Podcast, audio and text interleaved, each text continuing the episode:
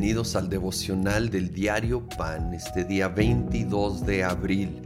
Estamos continuando con nuestro estudio del Evangelio de San Marcos. Vamos al capítulo 12. Quiero leer desde el versículo 15. Están preguntando a Jesús para tratar de hacerlo caer sobre el tema de que si se debe pagar impuestos al César. ¿Debemos pagar o no? Pero Jesús, sabiendo que fingían, les replicó, ¿por qué me tienden trampas? Tráiganme una moneda romana para verla. Le llevaron la moneda y él les preguntó, ¿de quién son esta imagen y esta inscripción? Del César, contestaron. Denle pues al César lo que es del César y a Dios lo que es de Dios. Y se quedaron admirados de él. Y en esta brillante respuesta de Jesús nos revela una gran verdad que sí somos llamados a honrar a nuestros gobernantes, incluyendo el pago de impuestos. Esto, el César pues era la máxima autoridad civil en ese tiempo y había que darle lo que sí le correspondía. Pero hay cosas que no le corresponden a ninguna autoridad terrenal, que solo le corresponden a Dios y eso debe de quedar claro y ese tipo de lealtad absoluta le pertenece solamente a Dios. Así que debemos honrar a nuestras autoridades civiles, terrenales, con todo y errores y fallas y obviamente con una actitud de honra y a la vez de discernimiento, de sabiduría porque cuando piden algo que va en contra la autoridad de Dios, entonces tenemos que marcar la raya y decir respetuosamente no.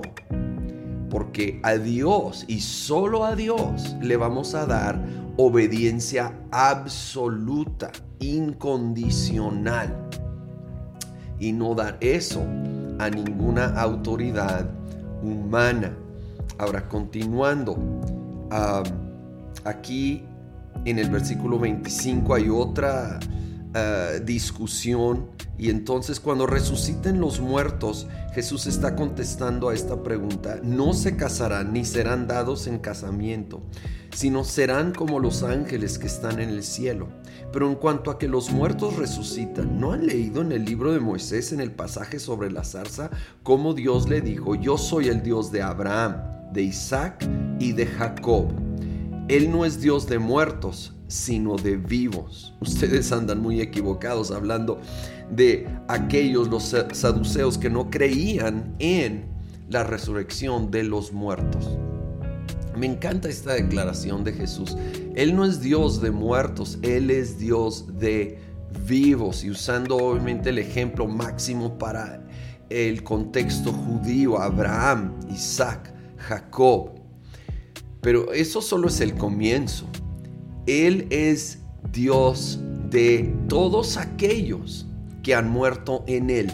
Es decir, que en su vida pusieron su fe en Cristo Jesús para salvación. Aún al morir, realmente siguen vivos. De hecho, están más vivos que nunca porque están libres de, todos los limitantes que existen aquí en esta tierra. Y qué importante es recordar esto, recordar más en los tiempos que estamos viviendo. Esta vida no es el final, esta tierra no es la totalidad. De hecho es un pequeño comienzo, primicias de lo que será la eternidad. Dios es Dios de vivos, sigue siendo nuestro Dios cuando partimos de esta tierra, cuando esta vida termina. Señor, gracias. Gracias que nuestra esperanza va mucho más allá de esta vida, de esta tierra. Tú, Señor, no eres Dios de muertos porque al morir físicamente en ti, realmente empezamos a vivir con toda plenitud. En ti tenemos esta esperanza viva para nosotros para nuestros seres queridos que han puesto su fe en ti. Señor Jesús, gracias, te honramos, te glorificamos en el nombre de Cristo Jesús. Amén.